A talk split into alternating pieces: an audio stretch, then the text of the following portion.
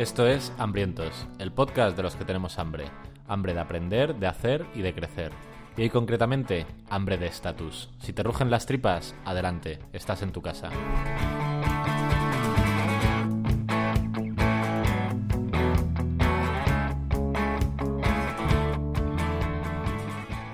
Hola hambriento, bienvenido a un programa más y hola otra vez, Urifante Jorge García.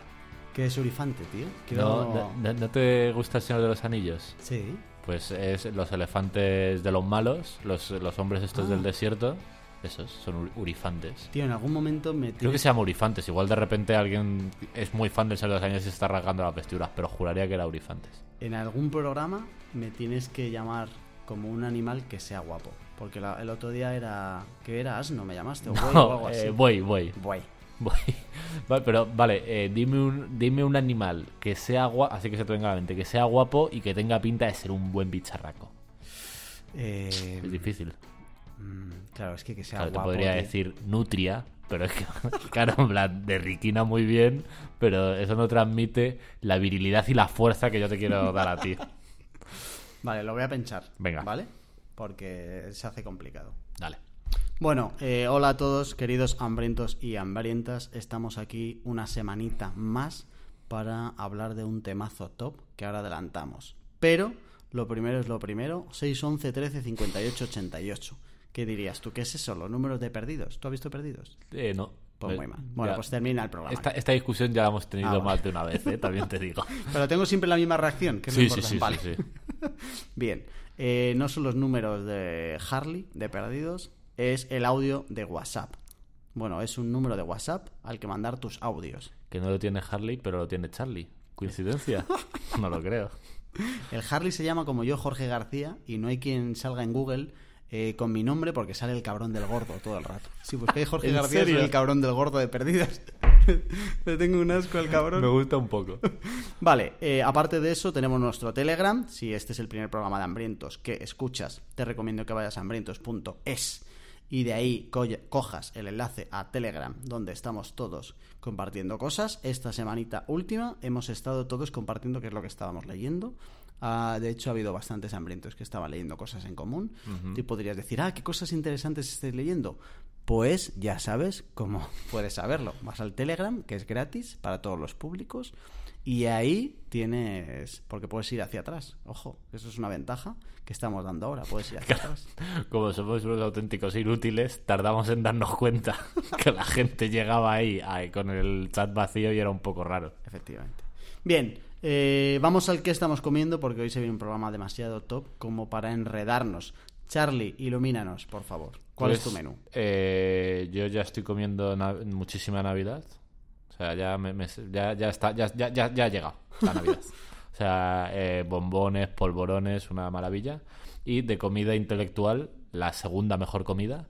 eh, estoy a full, a full, a full bregando con el lanzamiento de Malditos Hábitos. Malditoshábitos.com. malditoshábitos.com. eh, así que no estoy leyendo, la verdad es que no estoy leyendo ni mierda. Estaba, estaba leyendo un poco un libro de, de ciencia ficción, pero ni siquiera le estoy dando mucha caña porque estoy dedicando como todo el tiempo a, a funerizar a la peña e intentar quitarle sus billetes para ponerlos en mi bolsillo en malditos hábitos. Estás trabajando, que es más valioso que leer. Leer es para los vagos, joder.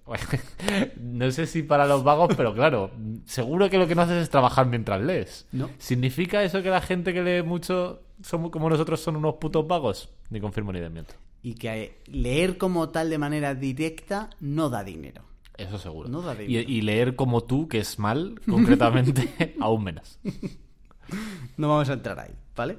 Voy a intentar abrir este melón tal que todas las veces, porque además últimamente cuando se comenta esto en el grupo o en algún lado, eh, últimamente estoy sintiendo un poco más de apoyo Sí. y me estoy envalentonando. Sí, y yo cada vez tengo. Siento más ganas de salir de ese grupo de mierda que he creado yo.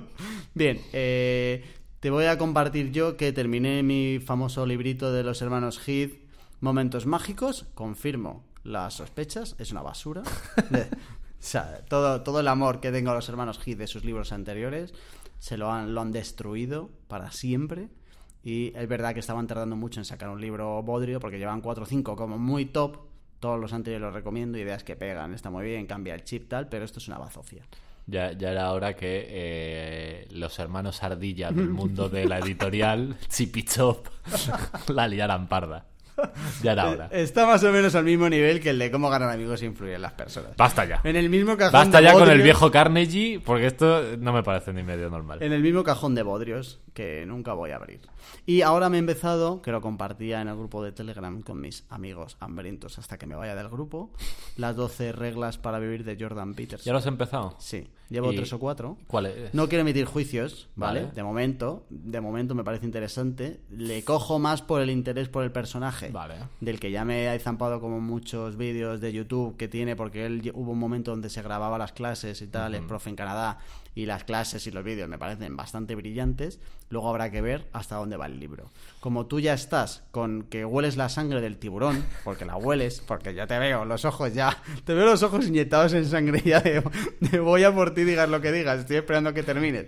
Espérate, porque yo todavía no tengo juicio. O sea, espera, cuando me vayas a dar palos, por lo menos deja que yo todavía me posiciono.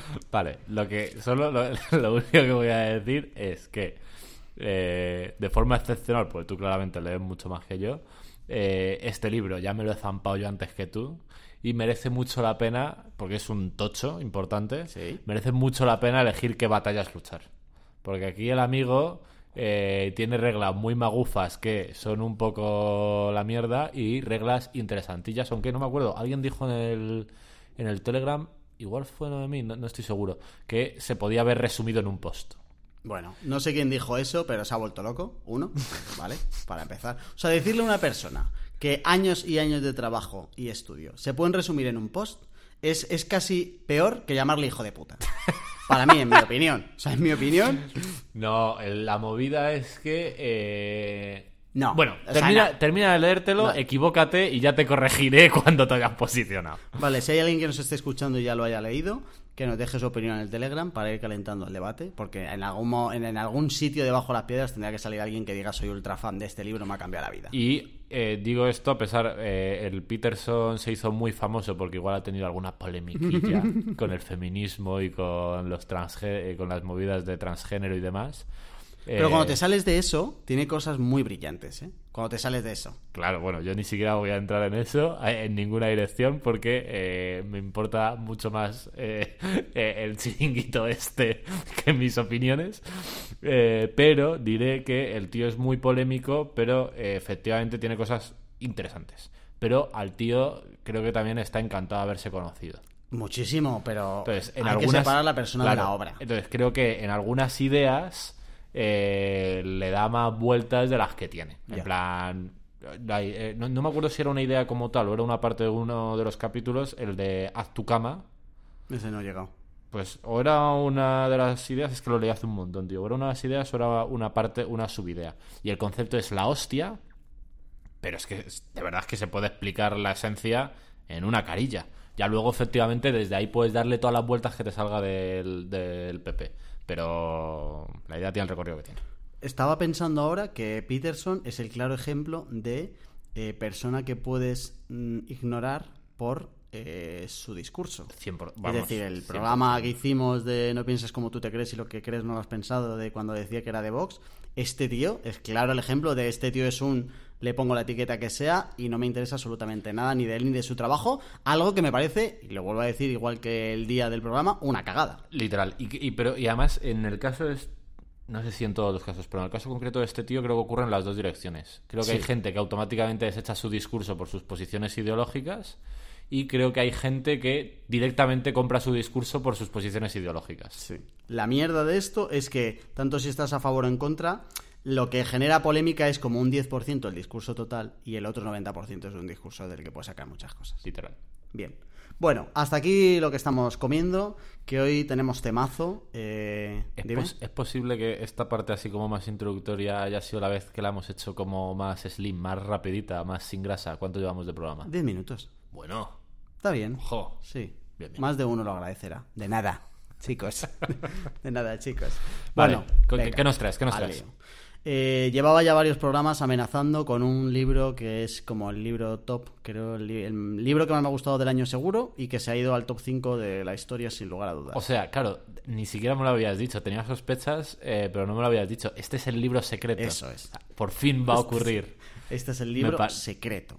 Esto se publicará en breve respecto a estar grabándolo, o sea que me voy a enterar antes por motivos evidentes, pero vamos, al final, casi. por más que te he apretado, De hecho, te iba a decir que te enteras 24 horas antes de, de los demás, pero no. Te estás enterando como 18 horas antes que los demás. espectacular. ¿Vale? El libro se llama Ansiedad por el estatus y es de un tío suizo que se llama Alain de Botton. Eh, no está ni para comprar. Es decir, en Amazon ahora mismo no está ni disponible. Está de segunda mano por 50 y pico pavos. ¿Los vale? Yo con un poco de empujón te diría incluso que sí. ¿Tú de dónde lo has sacado? Yo lo compré hace tiempo, pero por otro lado no estaba en Amazon, está por ahí. Pues eh, como eres una rata y no me lo has querido decir, no lo he podido comprobar, pero eh, yo para, para malditos hábitos en particular y en general para temas de psicología, eh, me he buscado muchas veces manuales viejos de psicología y no se suelen eh, suelen ser cosas descatalogadas que no se venden y que eh, en Amazon y tal de segunda mano se venden disparatados pero si buscas un poquito por Wallapop segunda mano y tal de vez en cuando encuentras a la- el típico que se está vendiendo todos los libros que tenía su hijo en casa que se ha dejado y eh, se pueden encontrar joyitas. Así que si a alguien le mola mucho el programa y quiere tal, que eche un vistazo en típicas re- en revendedoras de estas, Marketplace, porque muchas veces encuentras cosas muy guays. La mala noticia es que no está para comprar, la buena noticia es que yo hoy te voy a dar todo lo importante. ¿Es igual que leer el libro? No, por supuesto que no, ¿vale? De hecho, voy a intentar separar con mucho amor lo que son conclusiones mías de lo que dice el libro, porque Alain de Botton está 88 escaños por encima de mí. Hoy vamos a hablar mucho de estatus. Su estatus está muy por encima del mío. Lo cual no tiene por qué ser mérito de The Bottom, seguramente sea de mérito tuyo.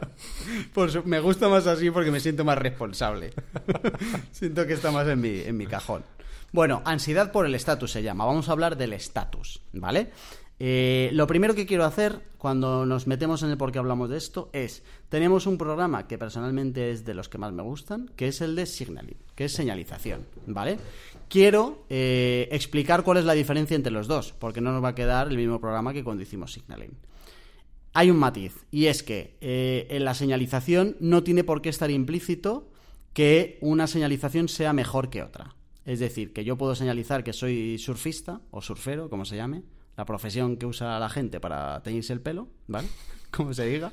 Eh, puedo eh, señalizar que soy minimalista, puedo señalizar que soy un montón de cosas, pero socialmente sería complicado hacer una escala vertical de decir, oye, es mejor ser surfista que ser minimalista, o es mejor ser funcionario que ser lo que sea. En el caso de funcionario, pues como no hay nada peor, pues evidentemente es complicado. Bueno, ¿vale? ojo... Como... Bueno, hay- comercial inmobiliario. Claro, hay, hay otros sectores que igual...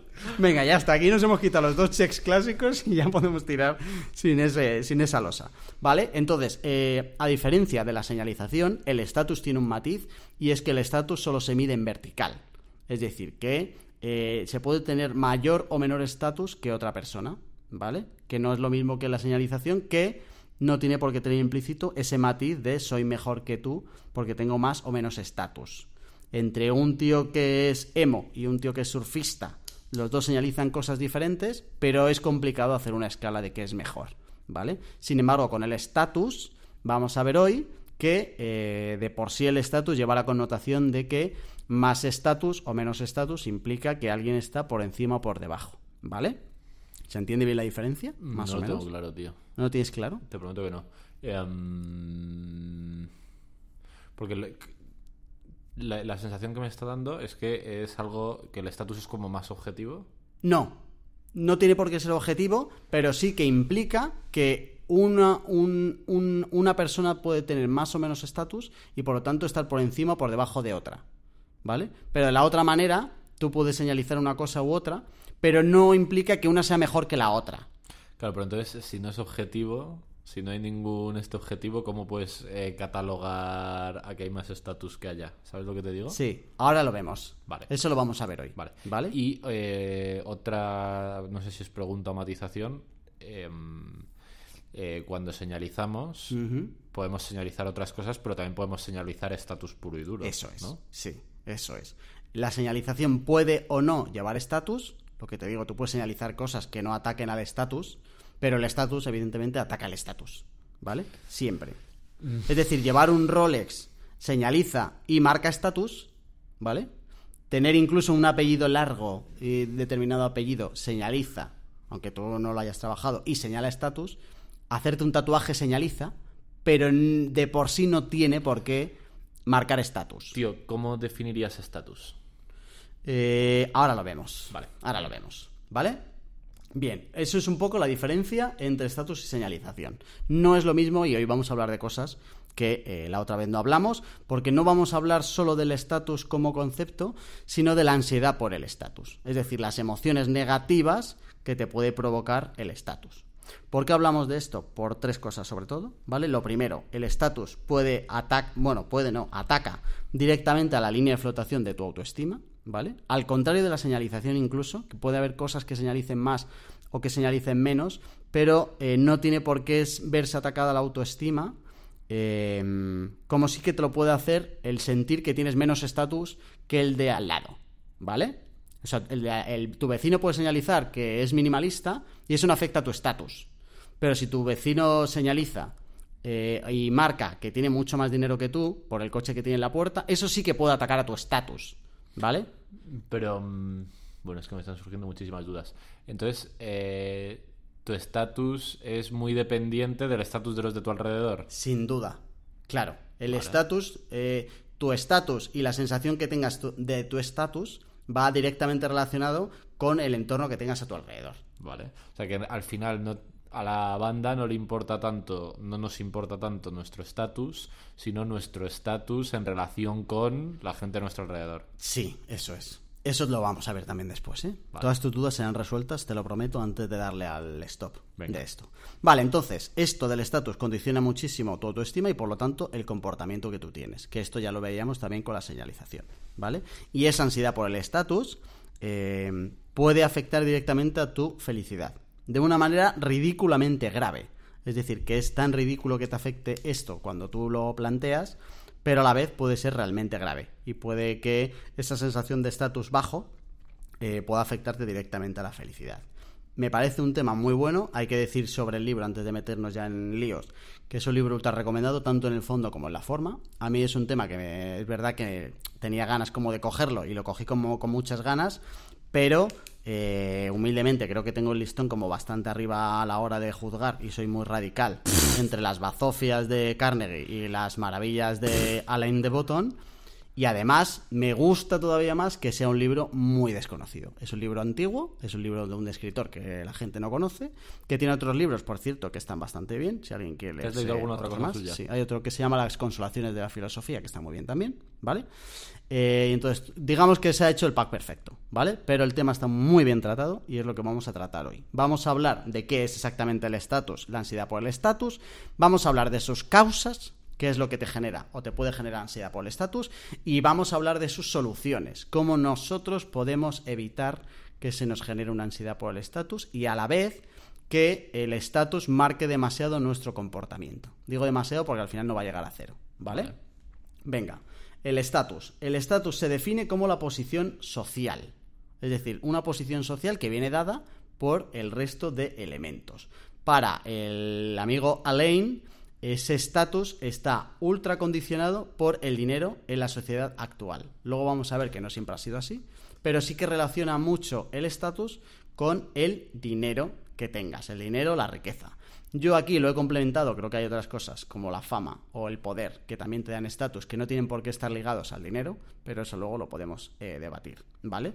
Entonces, para este hombre la ansiedad por el estatus es la emoción provocada por no llegar a los estándares de éxito de la sociedad y o a los estándares de éxito de tu entorno, ¿vale? Entonces, en función de tu entorno, de tu sociedad, tú recibes los inputs de, oye, el éxito es conseguir determinadas cosas o estar en determinada posición.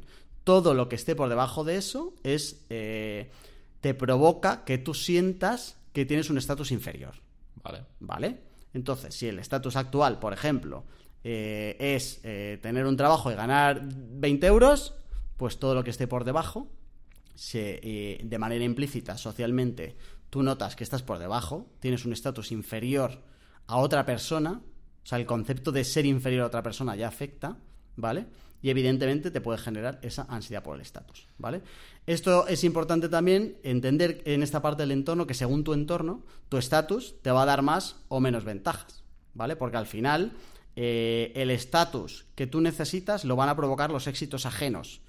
Cuanto, mm, eh, cuanto más éxito tengan las personas que te rodean, más arriba tienes tú el listón para llegar a igualarlas.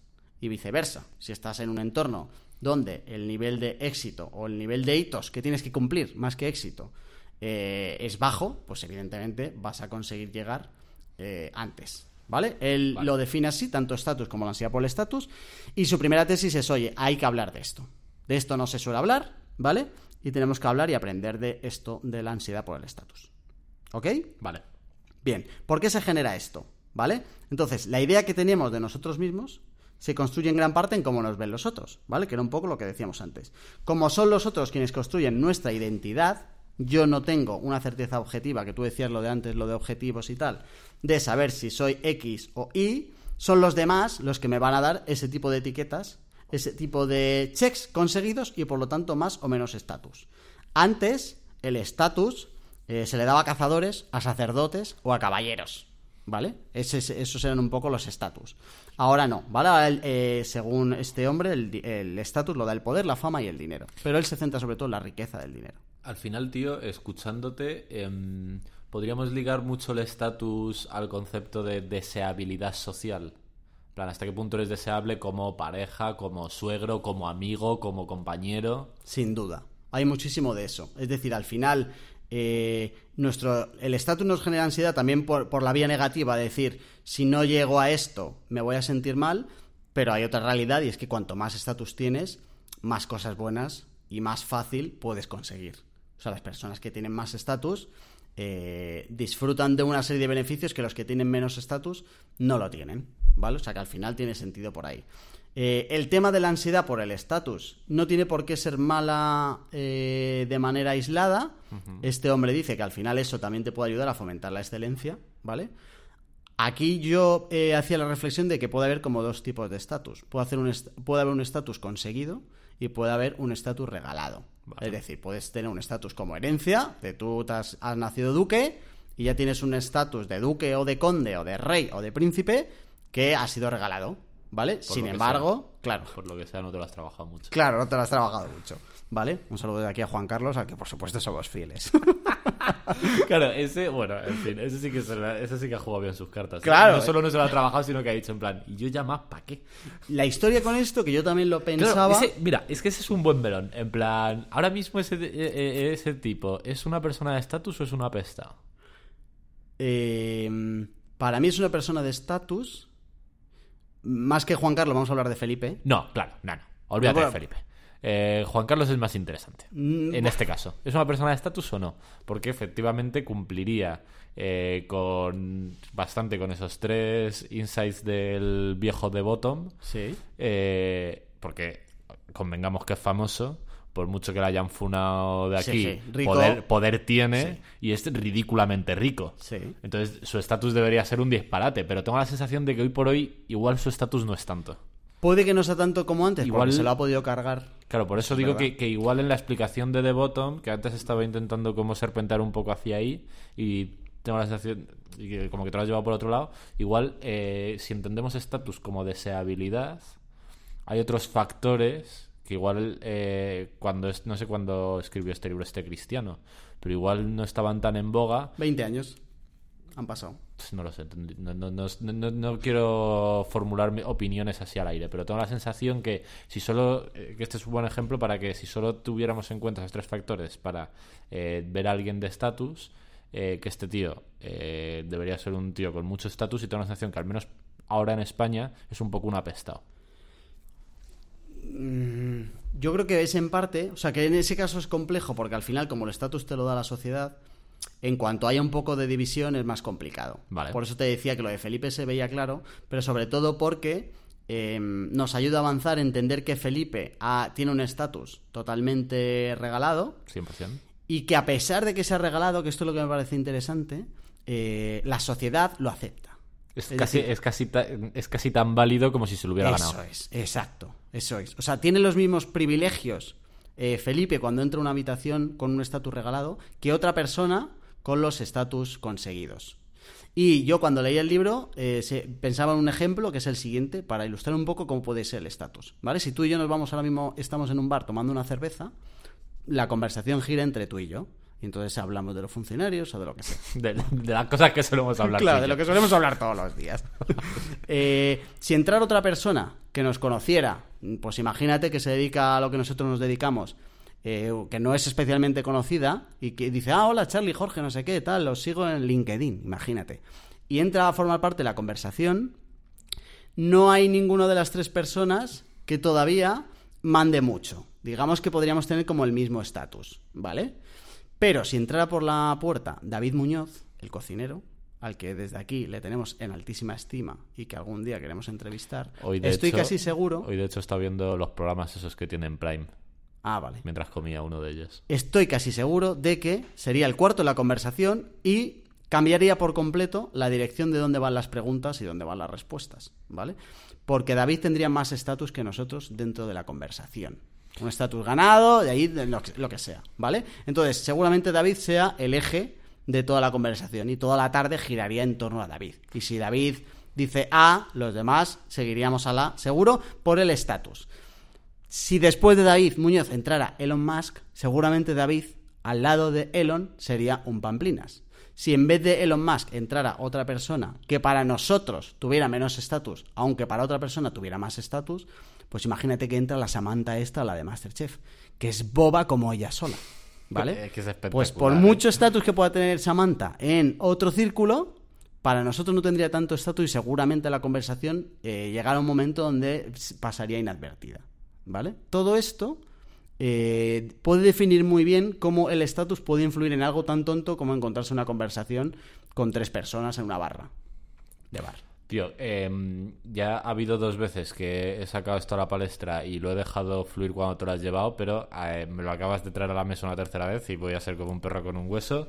Eh, creo que en el estatus, además de lo que me dice el compinche Alan, Sí. de fama, poder y riqueza, Sí. hoy por hoy tienen un impacto total muy grande en tu estatus, eh, la belleza, los cánones de belleza actuales y em, como la deseabilidad social, por decir, no sé cómo llamarlo, ¿vale? Pero eh, la belleza es, es autoexplicativa, todo el mundo sabemos de lo que hablamos y em, siguiendo con el ejemplo, ¿vale? Estamos tú y yo y ese tercero que nos conoce de LinkedIn, estamos ahí tomándonos la birra, ¿vale? Si luego viene David Muñoz, eh, y a nosotros justo nos gusta un poco ese rollo, porque si fuera un tío, si llegase una influencer, por ejemplo, súper famosa, pero nosotros no sabemos ni quién es, para nosotros el estatus no varía. O sea, ella tendría el mismo estatus que cualquier otro. Pero si la conociéramos, efectivamente no, por lo de la fama que estabas diciendo, ¿no? Entonces llega David Muñoz, que le conocemos y es famoso, y empieza a hablar contigo a saco, en, esa en este grupo de cuatro, evidentemente sería el tío con más estatus, y cuando se pira, tú acabas de ganar estatus, porque eres colega de David Muñoz. ¿Sabes lo que te digo? Claramente. ¿Sí, O sea, tú crees? Claramente. En plan, o de o Cristiano Ronaldo, por llevarlo algo más al extremo. Eh, ¿Crees que no ganarías si de repente tus colegas se enteraran de que desde hace un montón de años eres súper colega de Ya, Cristiano ya. Ronaldo, no ganarías un montón de estatus? Creo que podría aprovecharme del estatus del otro, pero no, no creo que de por sí eh, ganar, o sea, yo tuviera más estatus, Creo ¿sabes? que. No lo sé, yo creo que sí. Creo que sí, que en plan. Igual que eh, cuando entra en, en un bar, en el bar que tenía con mis colegas, lo veía clarísimamente, había según qué personas que tenían mucha capacidad de quedarse con toda la atención de la sala, porque eran muy dicharacheros, muy caraduras, muy lenguaraces. Y como que eran capaces de acaparar muchísima atención. Y esos tíos, cuando entraban por la puerta, tenían el mismo estatus que el resto de la gente, pero cuando terminaban saliendo, después de hacer su show, eh, tenían mucho más estatus. Porque la, la gente quería, como, después de ver todo el mundo que eran capaces de ser el centro de todo, la gente tenía más interés en hablar con él. Estoy pensando en un caso concreto. Más buen rollo, más ganas de ser su colega. O sea, creo que por ahí hay un point de estatus gigante. Y el de la belleza es autoexplicativo muy claro, ¿no? Si estamos nosotros, es muy típico, ¿no? Creo que nos afecta a todos. En general, eh, nos interesa más la gente que es muy atractiva que la gente que es menos atractiva. Vale, no te compro ninguno de los dos. Voy a intentar Vale. rebatirte sin liarnos mucho. Venga. Creo que el de la belleza no vale porque de manera aislada no te genera estatus. O sea, que una persona sea más guapa puede ser que reciba más atención, pero su posición social es la misma. O sea, al final el estatus es la posición social. Y el otro puede ser muy dicharachero y llevar la conversación y todo genial, pero su posición social puede ser la misma que la tuya. Claro, pues vamos a definir posición social. Posición social, vamos a definir posición social, ¿vale? Posición social sería cuando alguien socialmente está por encima de ti o por debajo de ti. Vale, y Vale. que lo- y Riqueza, fama y dinero. bueno, eso es lo que dice Alan. Eso es lo que dice. este. Riqueza, poder y dinero. Ahora, ¿qué Pero es significa verdad. que alguien esté por encima de ti? No, no- no hay un factor de deseabilidad ahí. No, no hay un poco. el- O sea, que si está por encima de mí no significa que más gente quiere ser su colega, más gente quiere hacer negocios con ellos, más gente quiere hablar con ellos. O sea, ¿qué supone eso? Vamos a intentar tangibilizarlo. Igual estoy haciendo un poco un funnel para llevarte hasta donde yo quiero. Eh, que puede ser, porque no tengo claro los conceptos, pero me da la sensación que lo que yo entiendo por estatus Sí. eh, tiene que ver con eso, con deseabilidad social y que ese concepto de deseabilidad social, que para mí por lo menos es como más fácil de aterrizar, eh, está muy relacionado con riqueza, está relacionado con poder, está Pero relacionado disabilidad con social que desea el que tiene estatus o los demás hacia él. los demás hacia él. Los demás, ah, vale, vale. vale. ¿Sabes? Creo que está muy relacionado efectivamente con riqueza, con fama y con poder, pero creo que con apariencia física y con dotes sociales, no sé si llamarlo, cómo llamarlo, si dotes sociales o tal, pero eh, creo que eso también te canjea deseabilidad social. Vale, a ver si lo consigo eh, con... eh, porque al final la definición que usa el amigo Alan va más como llegar a los estándares de éxito que veíamos, ¿vale? Entonces, Eso es otro melón que igual también podemos abrir. vale.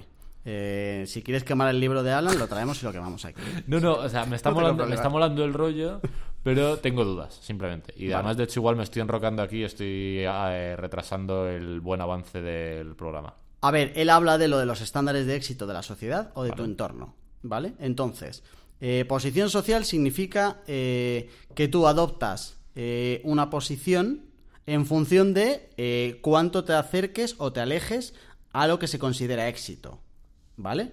Para nosotros, David Muñoz es un tío exitoso, por los motivos que sean, ¿vale? Por sus logros conseguidos, mm, pocos habrá tenido él regalados, ¿vale? Y entonces, por lo tanto, su estatus es, o como mínimo, igual al nuestro si nosotros nos consideramos exitosos, ¿vale? Si tú entras en un ámbito en el que no eres nadie y quieres aprender, eh, cogerás la referencia y, es- y esa persona tendrá más estatus para ti porque ya ha llegado a tu eh, nivel de éxito, ¿vale? A tu horizonte de éxito. Y a partir de ahí, todo lo que subas o todo lo que bajes. Eso podría ser un poco como posición social, ¿vale? Entonces, David Muñoz tiene más estatus, Elon Musk tendría más estatus, la otra persona, sea quien sea, sería un estatus igu- igual, seamos nosotros exitosos o no, ¿vale? Cuando tú puedes pensar de alguien, eres un perdedor, por ejemplo, ¿vale?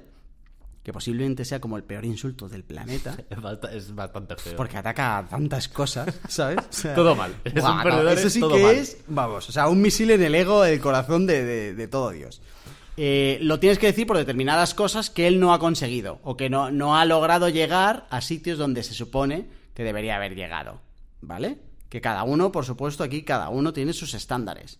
Él de lo que habla es de la ansiedad que te provoca no llegar a unos estándares donde tú crees que tendrías que estar, ¿vale? Vale, entonces, además, eh, voy mm, compra- comprando esto y olvidándome ya en plan qué puede afectar, que no. Eh, esto sería un poco como lo de, de- la ansiedad por el estatus sería un poco como el salto de pértiga, ¿no? O llegas o no llegas, no hay muchos grises. O estás suficientemente bien situado como para que no te provoque ansiedad, o no llegas al corte y te lo provoca. Eso es. Y luego, donde sí que entran las- los grises es en, oye, puede que haya gente que llegue o no llegue, gente que llegue más y que llegue menos, y en función de eso tu posición social cambia. Vale. ¿Vale? Y entonces, claro, al final tu posición social... O sea, esto es, esto es muy complicado de aterrizar porque esto no es matemático, ¿vale? No sea. es que tengas un estatus de 7 sobre 10. Y en cada escenario puede cambiar porque, como hemos visto en el ejemplo del bar, cada uno valora unas cosas u otras para definir el estatus de otra persona, ¿vale? Entonces eso se nota. Pero si alguien quiere de verdad vivir en sus carnes que es más o menos estatus, que vaya un día a un restaurante vestido muy mal y al, mismo, y al día siguiente que vaya al mismo restaurante vestido muy bien. Y a ver si ve las siete diferencias. Y de los... Es que no me quiero enrocar. Eh, vale, ok. Vale, ¿quieres que tiremos entonces? Por favor. Vale. Bien. eh, teniendo clarísimo qué es lo, lo que es el estatus, ¿vale? Vamos a ver las causas que nos genera o nos puede generar ansiedad por el estatus según el viejo Alain, ¿vale? La primera causa de la ansiedad por el estatus es lo que él llama falta de amor, que en realidad es más como adulación o respeto, ¿vale? Ser escuchado con simpatía y con aprobación. Pone el ejemplo de los soldados, por ejemplo, que están dispuestos a sufrir lo que haga falta porque sienten que tienen el respeto del resto. En el momento en el que vayamos Igual esto va un poco por países, ¿no? Claro, efectivamente, en el momento en el que vayamos. O sea, en Estados Unidos seguramente esto lo sientan mucho más que aquí. Y seguramente si fuéramos a 20 años antes o después, todo esto cambiará, ¿vale? Pero al final ese sentimiento de respeto eh, que tú puedes conseguir con el estatus es algo que te provoca eh, el intentar conseguir que ese estatus aumente. ¿Vale? Eh, él habla también de que está, hay muchísimo escrito y muchísimo hablado sobre el amor clásico como tal, pero que hay un amor que buscamos, que es el del resto del mundo como tal, de la gente en general, y del que no se habla, ¿vale? Y él, y él comenta que incluso por el amor del resto estamos dispuestos a veces a sacrificar mucho más que por el amor clásico, ¿vale? Estamos dispuestos a, clasificar, a, a sacrificar mucho más por conseguir la duración y el respeto de la gente en general que de nuestra pareja en particular. Por un lado, esta es una de las primeras causas, ¿vale? De lo que nos provoca ansiedad. Vale. Bien. La segunda es lo que él llama el esnovismo. Gente que se ofende por la falta de estatus de los demás. Seguro que todo el mundo conoce o ha conocido algún gilipollas que puede entrar aquí, ¿vale? Que es gente que equipara el rango social con la valía humana, ¿vale? Gente que eh, trata diferente a los que tienen estatus inferior eh, y que es gente que puede afectar a tu autoestima con pequeñas agresiones cotidianas, ¿vale? Este tipo de subnormales, es verdad que en algún momento dado te puede hacer sentir más inferior incluso de lo que tú puedes sentirte, ¿vale? Que es complicado como aterrizar exactamente por qué, pero cuando lo has vivido lo puedes sentir, ¿vale? Tío, eh, sobre- Sara ha trabajado con muchos ricos en Vale. su anterior curro. Con muchos ricos muy ricos.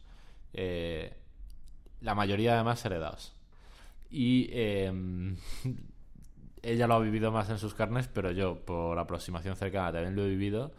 Es increíble hasta qué punto mucha peña rica peca de esto y para ellos es la tabla rasa, es lo normal. En plan, porque creo que para la inmensa mayoría de los mortales, por lo menos en un sitio como España, no existen demasi no existen muy, muy claramente ubicadas escalas sociales para la inmensa mayoría de la gente.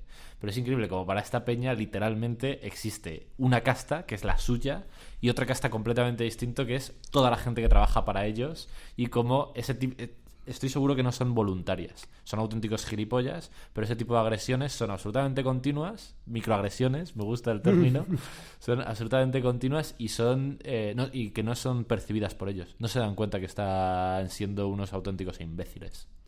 Pero por- también porque están acostumbrados a que su mundo siempre ha sido Claro, e- ese. ese desde, desde pequeños. Claro. O sea, yo recuerdo hace dos veranos estar en Formentera en la playa y que aparecieran eh, cuatro niños que venían de un, de un yate o de no sé dónde, en una lancha, y que llegaron a tierra firme y dijeron, uff, qué mareo, 15 días sin pisar tierra.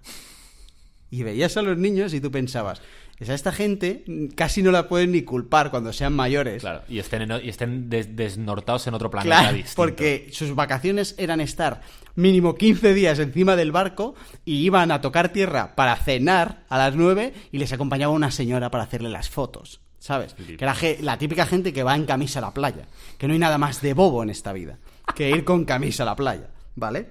Pues esto, efectivamente, no se los puedes como ni culpar. Eh, de manera involuntaria voluntaria hay gente más o menos imbécil, pero efectivamente todo esto también te puede generar ansiedad por el estatus, el esnovismo.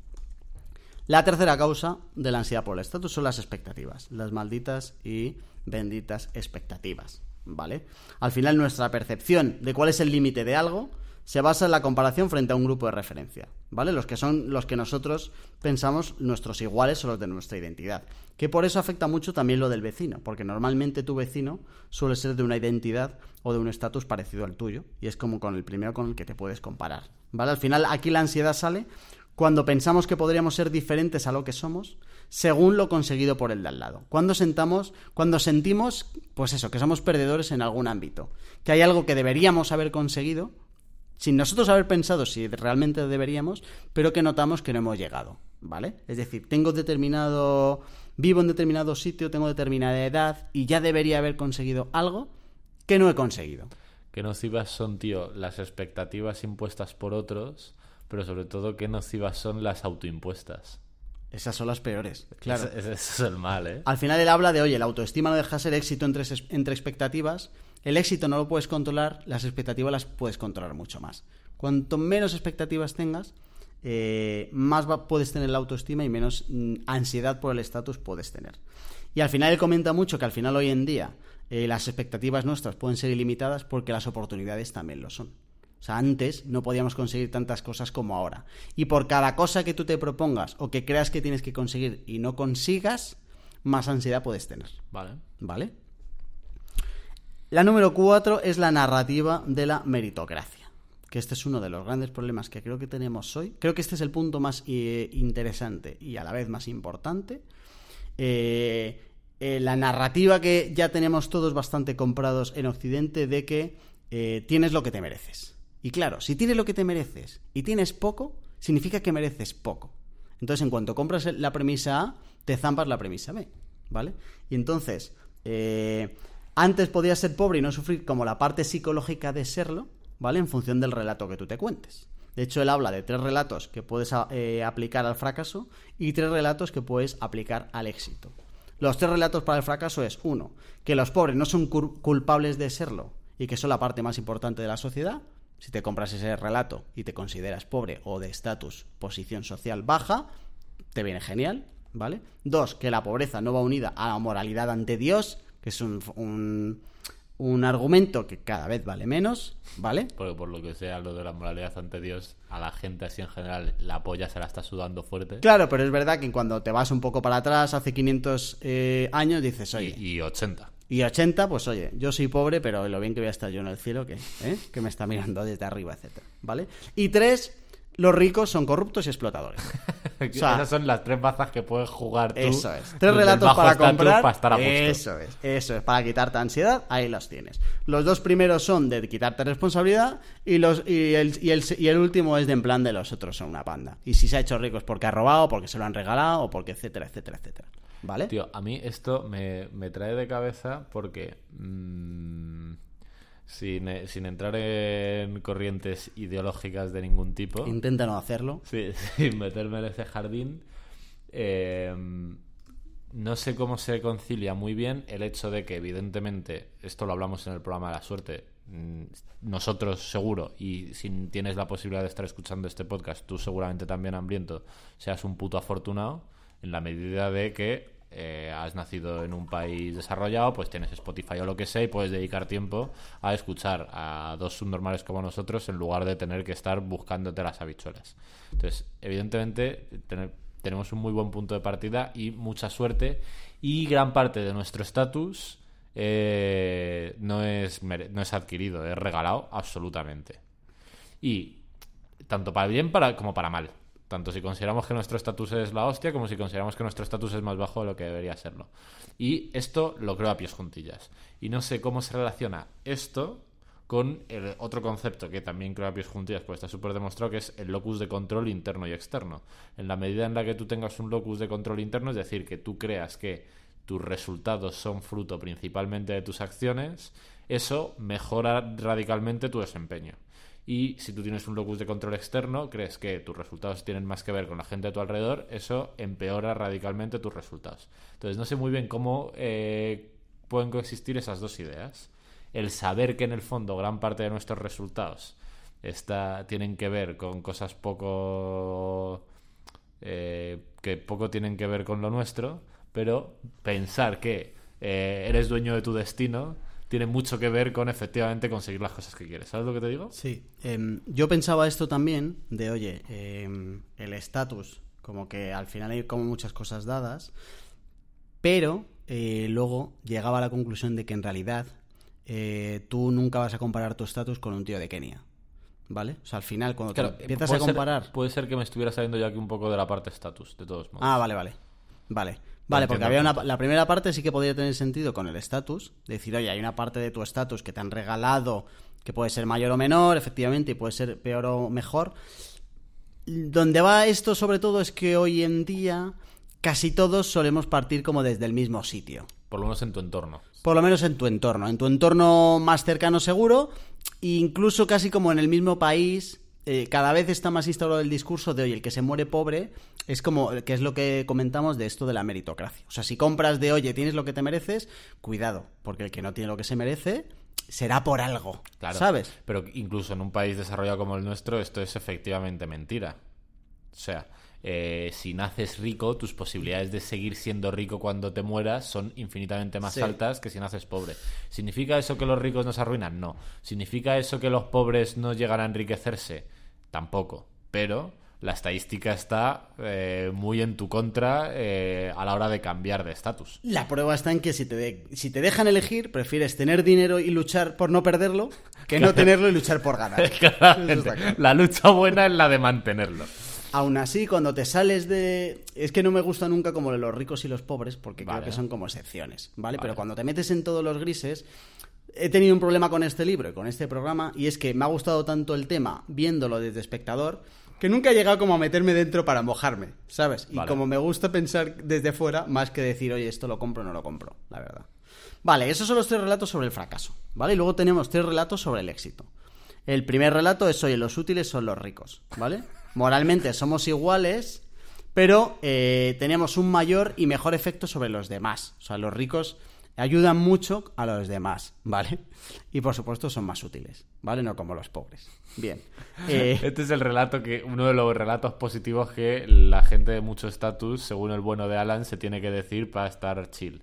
Claro, y, te- y si te compras esto, pues te compras el, el ascensor social, el efecto goteo, todos los que salen de aquí de... Toda la metralletita de Pagamos efectos. más impuestos que los demás, Vale, etcétera. Y hago el pagamos para meterme dentro para que se me vea que no estoy en ningún bando, que soy rico y pobre a partes iguales. Para más información, finanzas personales. Programa anterior. Vale, discurso número dos. El estatus tiene connotaciones morales, ¿vale? Que esta sí que es donde está de, oye, si se arranca desde una posición igualitario, el final es justo y merecido, ¿vale? Es decir, si tú y yo arrancamos con las mismas condiciones y yo termino más arriba, eh, yo me he ganado mucho más por las condiciones que sean y por lo tanto, que este, este- eh, está la conclusión final, que la, la chunga, juzgo según el estatus. Porque si al final compro la meritocracia, la compro para todo. Entonces, si tú tienes lo que tus méritos te han dado, te voy a juzgar por tus méritos. Y si tienes un estatus de 3 sobre 10, pues yo te juzgo de 3 sobre 10. Y yo tengo un 7, yo no me junto con gente de 3 porque no ha conseguido los méritos para llegar a mis 7 y por lo tanto es inferior. ¿Vale? Vale. Que va muy en relación con el relato número 3, que es el chungo, que son los pobres Wow. son pecadores y estúpidos. Claro, ojo con esto. Claro, está diciendo, si el 3 es el, el 2 va fuerte, si el 3 No, es no, el no. chungo es espectacular. No, el 3 es el más y mejor. Pecadores y estúpidos, dice el Alan. Claro, aquí es donde entra la teoría del darwinismo social. Que es, oye, si tú te enfocas en el grupo, está muy bien que los peores desaparezcan. Tío, eh, eh, es que, es que me parece una fantasía que el discurso social apropiado para no tener ansiedad por el estatus de los ricos no sea los ricos somos virtuosos e inteligentes, sino los pobres son ma- maliciosos y estúpidos. Es increíble. Claro, esta es el- el- el- la cara B de comprarlo de la meritocracia. Que es, oye, si la compras, la compras entera. O sea, si tú crees que tienes lo que te mereces, Y que todo el mundo parte desde el mismo sitio, claro. sí. pues siempre es que eh, lo que sí que nadie puede negar es que habrá gente más valiosa y menos valiosa. Eso va a pasar toda la vida. Entonces, si tú asocias el valor al estatus, ¿cómo de valioso eres tú con el estatus que consigues?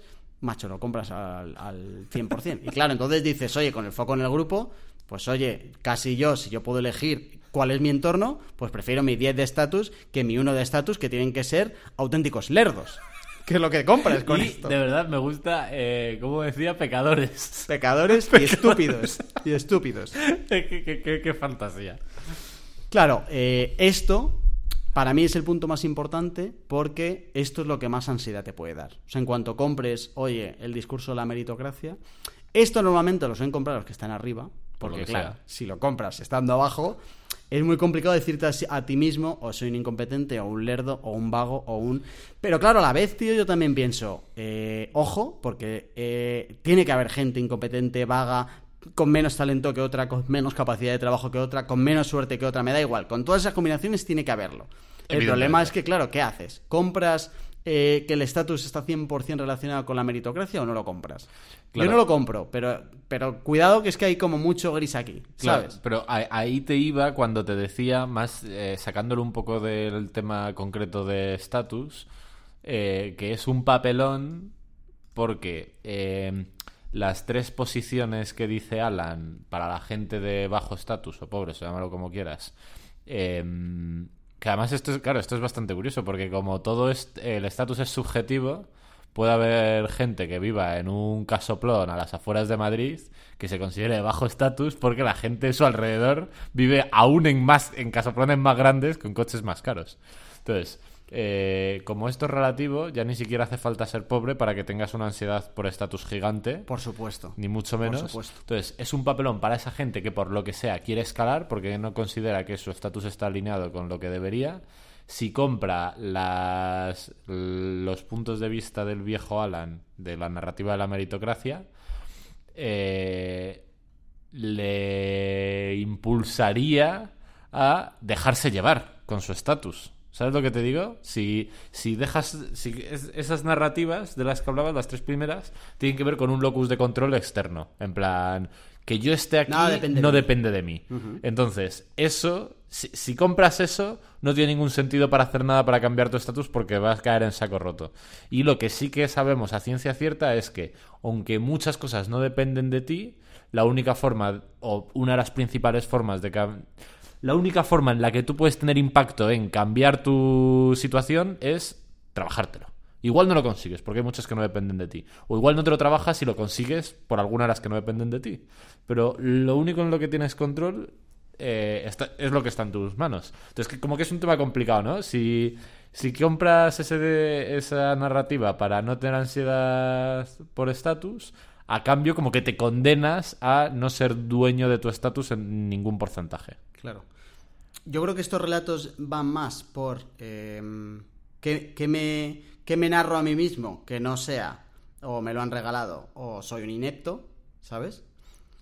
Para evitar caer en eh, más ansiedad de la que me puede Pero, generar. y si te narras eso, ok, te evitas la ansiedad, pero a cambio te abonas a el eh, inmovilismo. ¿Sabes lo que te digo? Sí, sí, sí, sí, sí, te entiendo perfectamente, efectivamente. Sobre todo en, el- en los relatos sobre el fracaso.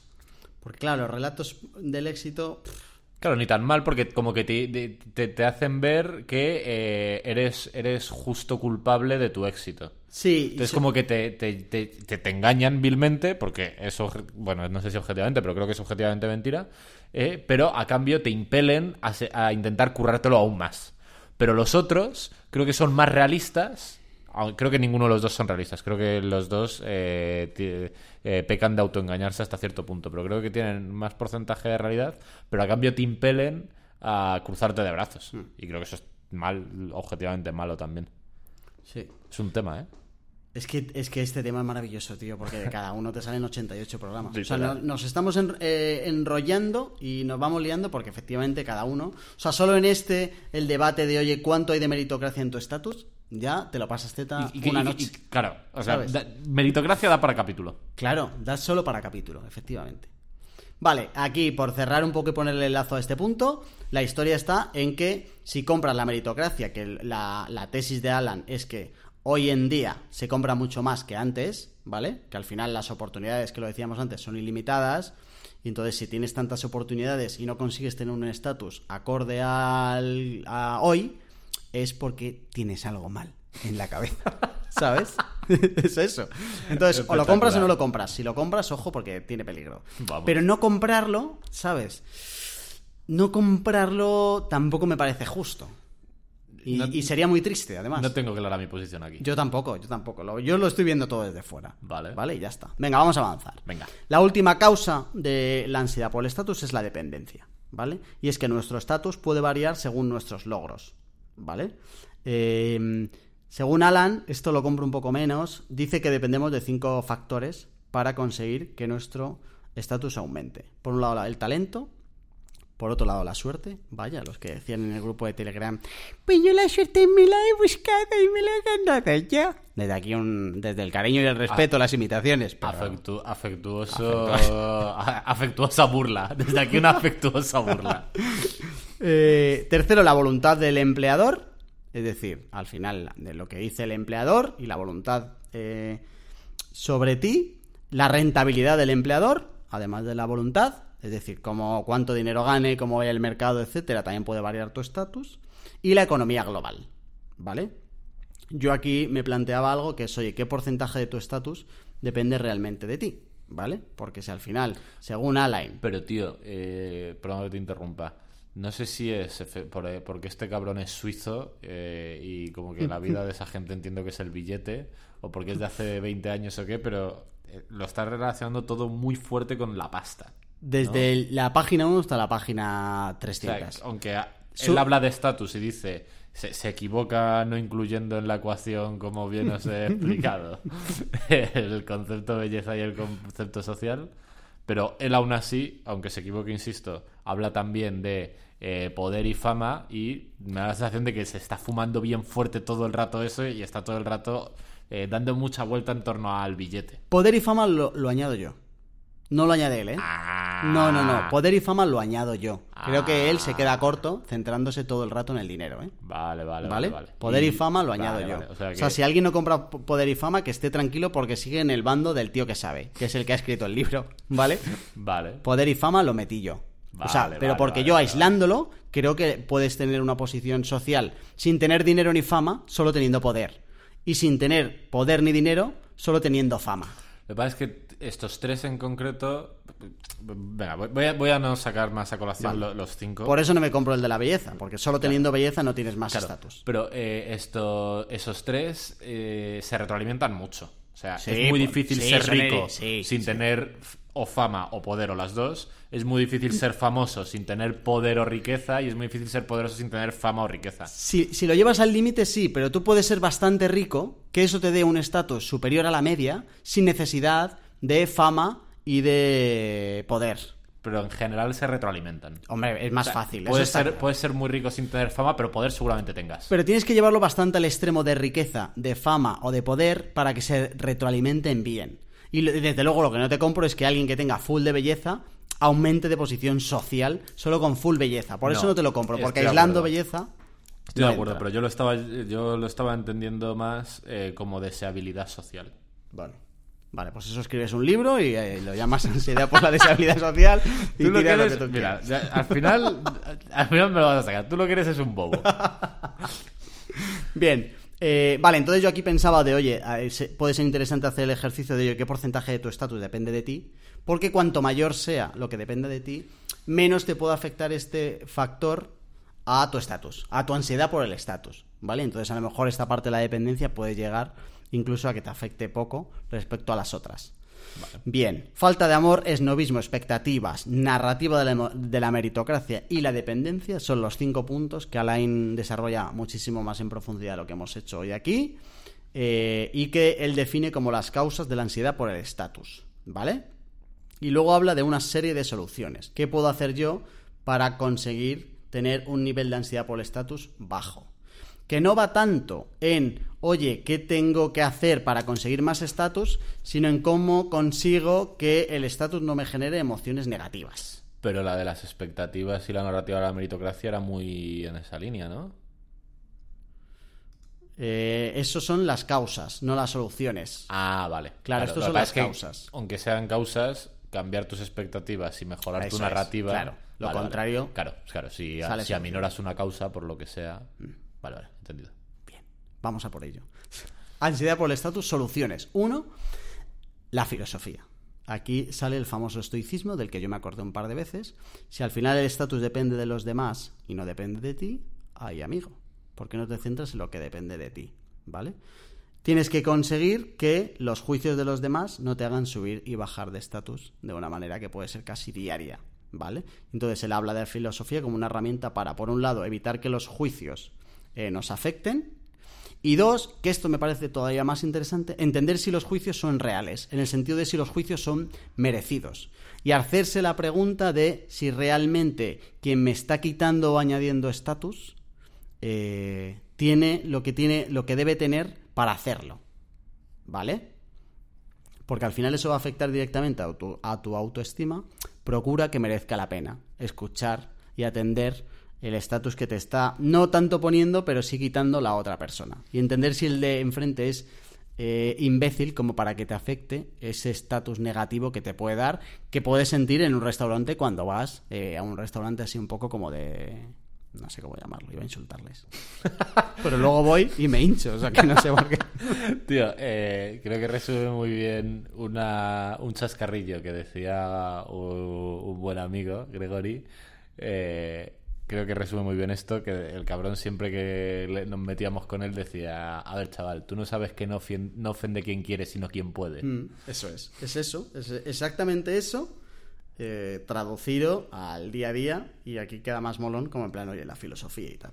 Pero luego es verdad que tiene otra parte que él desarrolla y que está bastante interesante y es utilizar la filosofía para saber realmente cuál es tu estatus. Vale. O sea, para hacer un ejercicio como de autoconocimiento, ¿vale? Por una parte es, oye, de cómo me planteo yo si la opinión pública merece el respeto que yo le estoy dando como para que me afecte, ¿vale? Pero por otro lado también está efectivamente, oye, ¿cuál es mi estatus real? Pero eh, se- existe, no es un poco como el gato de Schrödinger, o sea, si depende absolutamente de tu entorno, no puedes tener un estatus real, porque... ¿Sabes por dónde voy? Sí, sí, te entiendo. Sí, es verdad. Em, sí, lo que sí que creo que puedes hacer es entender si eh, el estatus que te están quitando los demás es un estatus que realmente deberías tener. Es decir, que si al final tú crees que tienes un estatus inferior por el coche que tienes, entender si es el coche de verdad lo que te puede dar o, o sea, dar o quitar Si es razonable que el eso coche es, te dé o te quite es, estatus. Vale. Eso es, eso es. Compro. ¿Vale? Eh, y luego hay otra cosa que es analizar un poco tu comunidad, que es analizar el entorno, ¿vale? Que esto está muy interesante porque al final, cuanto más deshonroso te parezca parecerte a la, a la mayoría, más vas a luchar por ser diferente. Y por lo tanto, menos, eh, menos ansiedad por el estatus vas a tener. Menos expuesto Porque estás. evidentemente, claro, en cuanto te salgas de, oye, si el listón general de mis vecinos está aquí y yo, mis vecinos me parecen todos unos ineptos, me va a dar igual donde me pongan el listón. Y es verdad que te descargas muchísimo. Que al final creo que va más de descargar que de conseguir cómo llegar a aumentar el estatus. Ojo, porque si te metes en, oye, mi estatus tiene que estar aquí, ¿cómo llego ahí? Te metes en una espiral muy diferente de decir, me la suda dónde está el estatus como tal y te descargas. Vale. ¿Vale? Uno, la filosofía. Dos, eh, él lo he llamado de otra manera, pues yo lo, he- eh, lo he redefinido como las humanidades. Él habla de, por ejemplo, las novelas que presentan el estatus material como un enemigo. Es verdad que piensas las novelas, la mayoría de las novelas presentan a los de bajo estatus como alto estatus moral. Entonces te puede ayudar comprar esos relatos de las novelas para entender que eh, no tienes que tener el objetivo de un estatus superior. A este tío se le nota también mucho que viene de la parte de humanidades porque hay una parte que mete del arte y no sé qué, que me la he fumado por completo, en plan, a ver si ahora te crees que por mirar cuatro cuadros... ¿Es posible que te hayas saltado una parte del libro? No me la he leído entera, pero como casi siempre, nunca se compra todo el pescado. Si tú vas a la pescadería y te compras todo el pescado, te llevas pescado malo. Di la Entonces hay que comprar el pescado que hay que comprar. Di la verdad. Parte del pescado. Hay más. parte del libro que te has fumado. No. Vale, las tragedias. También, también habla de que las tragedias te ayudan a entender por qué la gente comete locuras, ¿vale? Y a encontrar un poco los orígenes del fracaso.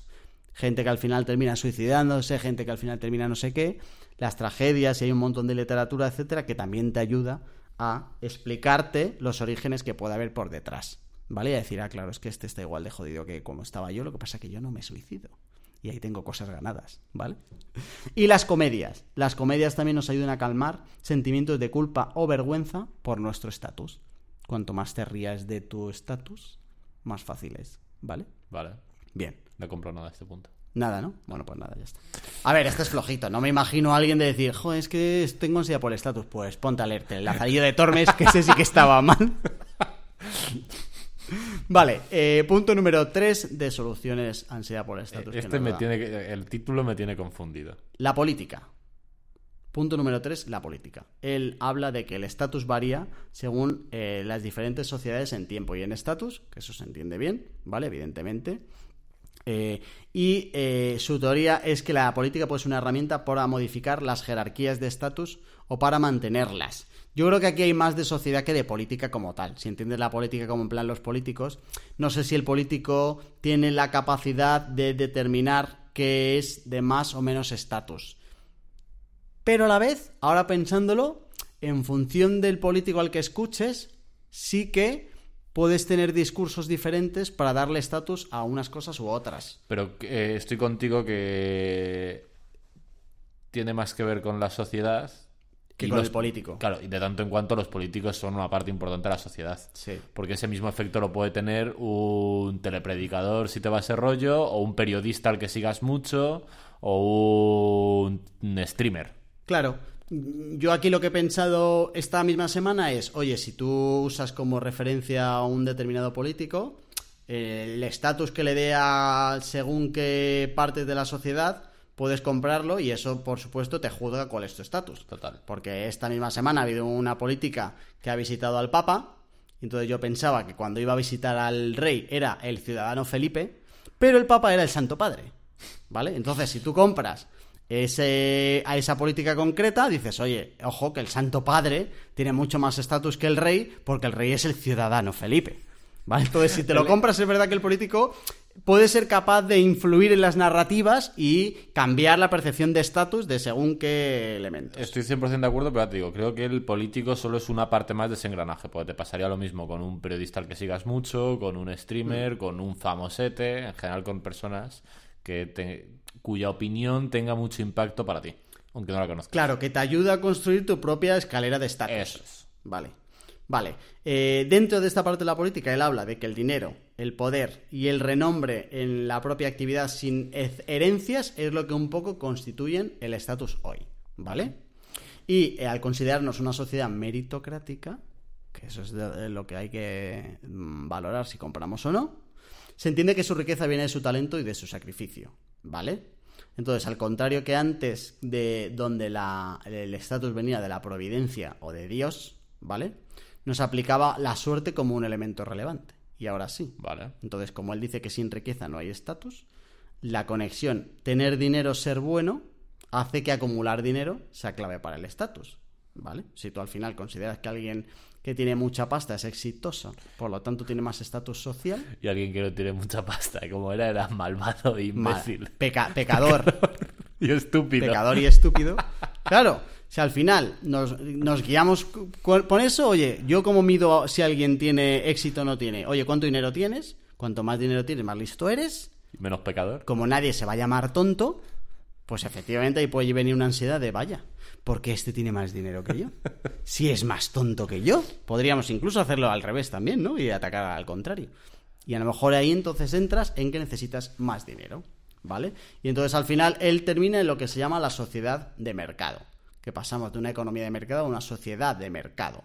Y aquí quiero recomendar otro libro que es magnífico, maravilloso, de otro de mis gurús, que se llama Michael J. Sandel, y que el libro se llama Lo que el dinero no puede comprar. Y habla de cómo estamos pasando de una economía de mercado a una sociedad de mercado. Y cómo cada vez el dinero tiene más valor porque cada vez empiezas a comprar cosas que antes no podías comprar. Y entonces, estamos empezando en cositas chiquititas, como que ahora si vas al cine y quieres pagar más, tienes una puta mesa y una puta cama en mitad de la sala, a otra cosita que, que me, ya me empieza a ser como un poquito más canteo, que es empiezas a tener parcelas en la playa donde si no tienes dinero hay playas que no puedes visitar y la teoría de este Michael es cuidado que se nos está yendo de las putas manos y ¿por qué no? Dentro de 100 años empezamos a te compro playas donde tú no puedes entrar y podemos terminar a "Oh, te compro órganos que tú no puedes comprar. Y podemos terminar a, oye, eh, que haya diferentes clases ya donde el dinero sea todavía más importante. Ojo, ojo. Esto ya lo probaron los estadounidenses con lo de comprar personas y fue regular. Pero es verdad que empiezas así, Que sí, que empiezas sí. con Vas escalando, tengo escalando, más dinero y me salto colas, tengo más dinero, paso el primero, tengo más dinero, me ponen una pulsera de un color diferente a otra persona Y todo eso Y al implica que- final eh, la pulsera también es de otro color en el hospital. No, y al final pasamos de pulseras a pijamas. Ojo, ojo. Y pasamos a pijamas y los pobres sí, empiezan a ir señalados y los ricos van señalados. Y parecen tonterías, pero esas cosas antes no pasaban. Y cuantos más cosas pueda comprar el dinero, más valioso es el dinero. Y entonces eh, más eh, estamos dispuestos a sacrificar por conseguirlo. Y vamos algo así. El libro es la hostia. Eh, tiene otro libro también que se llama Justicia, que es la hostia. Y tiene otro más que está pendiente que entrará el año que viene para leer. Michael J. Sandel, ultra recomendado, lo que el dinero no puede comprar. Y encima no tiene nombre de ardilla. Y no tiene nombre de ardilla. Michael J. Sandel es casi Claro. Michael J. Fox. Sí, sí, sí, ya, si una ardilla se llama Michael J. Sanders, espectacular ardilla. Vale, este punto termina con eh, el viejo Alain diciendo que al final esto eh, de cómo valoramos hoy el estatus aplica a los últimos 200 años y que esto puede volver a cambiar, que antes no era esto, ¿vale? Por último, eh, última solución que nos da a nuestra ansiedad por el estatus, la muerte. Usar la muerte como trigger para evitar ser esclavo del estatus. Con la muerte presente, los elementos del estatus pierden su importancia. Y lo mismo para atacar al que está enfrente. Pensar en la muerte del que está enfrente te evita la ansiedad por lograr su estatus. Claro, en plan, siendo que te vas a morir igual que yo, pinche hueputa. Ah, Amigo, amigo, eso es. Disfruta de tu Rolex, ¿eh? Muerto de hambre, El que vas a ratito- el acabar. ratito que te queda. Eso es, que vas a acabar en la misma caja que yo. Y al final, pensar en, la... en realidad, pensar en la muerte te ayuda para muchas cosas. Es bastante igualador, ¿eh? Sí, es bastante igualador, efectivamente. Bien, eh, que al final luego al, al final del día no te vale. O sea que no estás todo el rato ahí. Y yo creo que sí que es muy complicado que no te llegue a afectar el estatus. Pero bueno, que al final esto está como para trabajarlo, ¿vale? Eh, me parece mucho más importante trabajar esto que el de la señalización por el matiz, que repito, que aunque no lo compres del todo, hay mucho más aquí de me siento superior o me siento inferior en función de mi estatus, que es algo que con la señalización no tiene por qué pasar, ¿vale? Eh, y luego hay otra cosa, eh, con esto termina, que no lo he metido como solución porque es complicado comprar este pescado al final de cuando termina esto y nos salimos al mundo real, y es trabajar el estatus terrenal. Eh, o sea, perdón, además de trabajar el terrenal, que es el que va muy relacionado con la pasta, trabajar el espiritual. Y él habla de que puede haber un estatus que esté más eh, basado en, eh, oye, un tío que es bueno, que es solidario, que es humilde, que es etcétera, ¿vale? El problema que tiene este es que es mucho más difícil de enseñar y de presumir. Presumes mucho antes del reloj que te has comprado que de no veas qué bueno soy, ¿vale? Entonces, como es más complicado, a mí me, me- me cuesta más. Y además me cuesta más comprarlo porque no creo que este bloquea la ansiedad por el estatus. O sea, no me imagino a alguien sintiéndose inferior a otra persona en una situación concreta Pero diciendo, pero es que yo soy tan amable. Ah, pero no veas lo humilde que soy. De hecho, eh, me jode mazo cuando utilizan humilde como sinónimo de pobre. Por no decir pobre, dicen la gente humilde. No, perdona, tú puedes ser pobre y no ser humilde y puedes ser rico y ser humilde. Pero no los llaman pobres, ¿sabes? Es como lo de la gente de color.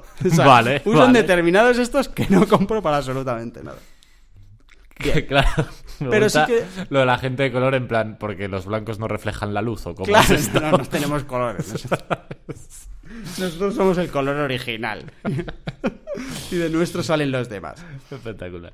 Vale, eh, pero sí que es verdad que de esto pensaba que quizás en el largo plazo, si tú consigues trabajarlo, puedes llegar a entender o que te bloquee un poco la ansiedad por el estatus, como en el largo plazo de trabajar esta parte espiritual. Aún así, me cuesta eh, meter esto como una solución y no lo meto como solución. Las soluciones oficiales para la ansiedad por el estatus son la filosofía, las humanidades. Las humanidades las hemos dejado como en un segundo plano. La política no entendida como política, Como sociedad, quizás. como sociedad y la muerte, ¿vale? Eh, me cuesta eh, encontrar que estas sociedad, o sea, que estas soluciones valgan realmente, sinceramente. O sea, Creo, me cuesta. cre- creo que tienen más, que de verdad que tienen más impacto las expectativas y las narrativas, que son causas, pero son causas sobre las que tienes mano. Eh, y es verdad que cuando ves las soluciones, no, no ves que las soluciones ataquen a las causas. Encima, ¿Sabes? Encima. Y luego hay otra cosa más que añado a todo esto, y es que el viejo Alan, el 80% del libro lo centra en las causas y el 20% en las soluciones. Y claro, así lo hacemos todos. Claro, o sea, podemos concluir que varias cosas. El que el viejo Alan es subnormal. No, no le Bueno, digas el viejo Anda- Alan es un pesetas. Eso seguro. que es un peseta. Está, eh, solo le importa el Bill Metal. No, a él no le importa, pero sí que compro bastante en que ahí está mucho de lo, de lo que del estatus se basa muchísimo se, en, se en fuma. eh, En un, en un error importante se fuma el poder, la fama, la belleza y las, no, sociales. Y es un pesetas y eh, no me gustan sus soluciones. Me gustan sus causas, me gusta el melón que ha abierto. eh, sus soluciones me interesan poco. Creo que mm, tirando más de las causas puedes encontrar como las soluciones. También porque al final son cinco causas y a cada uno le afectará más una u otra. Entonces Vale. creo que en función de las causas puedes trabajar tú más por sacar algo como práctico después de que termine este programa. Eh, puedes trabajar más tus causas que...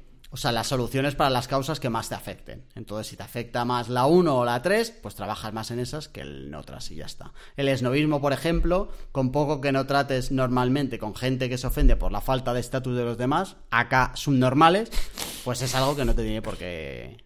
O sea, que no tienes por qué trabajar, ¿vale? Y ya está. Pero es verdad que eh, si, por ejemplo, dependes mucho de la adulación y el respeto de los demás y en base a eso eh, te das más o menos estatus, por ejemplo, pues ahí sí que puedes trabajar. Y ya está. Vale. Yo, de todos modos, eh, creo que podría ser interesante poner como Action Weeks comentar en el grupo de Telegram, porque no sé si lo sabes, que tenemos un grupo de Telegram. Ah, me suena, en hambrientos.es creo que está el enlace, ¿verdad? En hambrientos.es, en los datos del programa, puedes encontrar el enlace al Telegram. Eh, e incluso nos lo podrías contar o por WhatsApp al 611 13 58 88 o eh, nos lo puedes contar en una reseña en, yo que sé, en iTunes, por ejemplo. Sí, por ejemplo. Eh, creo que sería molaría, dado que no nos gustan demasiado las soluciones de Alan, que nos contases eh, tú, tú qué solución crees que puede ser interesante para evitar la ansiedad por estatus, que es un papelón. Vale. Y en todos los microdebates que se han generado, estaremos encantados de que cada uno aporte. De oye, cuando hablabais de no sé qué, lo compro o no lo compro. La belleza, la compro o no la compro. El estatus, no sé qué. Sobre todo, eh, estaremos encantados que nos contéis de esto en la medida en la que me deis la razón. O si no, ¿de qué bando estáis? Aquí vamos a polarizarlo Claro, todo. vamos a empezar, vamos a sacarnos la careta que tú y yo no somos tan amigos. Eh, ¿De qué equipo estás? ¿Equipo Charlie o equipo Jorge? Y en función de a quién votes, te irás a un grupo de Telegram o a otro. Vamos a generar dos grupos. y solo venimos aquí para echarnos bilis. Exacto. Vale, vale. Y ya está. Y empezaremos a generar debates e insultarnos. Y ya está. Venga. Bueno, que nada más, que el libro es una maravilla, que creo que esto da para mucho más de lo que hemos tratado hoy, pero sobre todo el libro es una lo que yo llamo un libro chispa, es decir, algo que dices, oye, enciendes y ya tú esto aprende hasta donde tú quieras, pero aquí hay muchos hilos donde tirar. Eh, habrá cosas que compres, cosas que no compres. Yo creo que hay cosas que están más o menos defendidas. Pero leerte un libro sobre el tema te ayuda muchísimo a pensar sobre el tema, que es algo sobre yo lo- que me interesaba, pero que no había pensado y que creo que este programa te puede ayudar a entender un poco cómo lidias tú con el estatus. Y en general, cómo te afecta y qué te afecta y qué no, y cuánta ansiedad tienes y cuánta no. Y esto puede ser interesante porque afecta directamente a tu felicidad, eso seguro. Me gusta mucho Jorge Urifante. Gracias, amigo Charlie. Gracias, amigo Hambriento, por estar ahí una semana más. Nos vemos en Telegram y en iTunes. De manera virtual y en espíritu, nos vemos siempre en iTunes. Una reseñita. Si crees que esto te ha ayudado un poquito, es gratis, así que lo único que tienes que hacer es si tienes un iPhone, por lo tanto tienes un estatus bastante alto, ir ahí y dejarnos 5 estrellas. Y si crees que todo esto es bazofia, mi recomendación es ves a iTunes, déjanos 5 estrellas, pues cuesta poco, y ya nos pones a caer de un puto burro, pero con las 5 estrellas. Es más, pon 5 estrellas y luego pones de título de la reseña, es una bazofia. Claro. Que a la gente le explota la Esto, cabeza. esto- esto confunde mucho y es muy divertido. Muchas gracias. Hasta la próxima. Chao. Chao.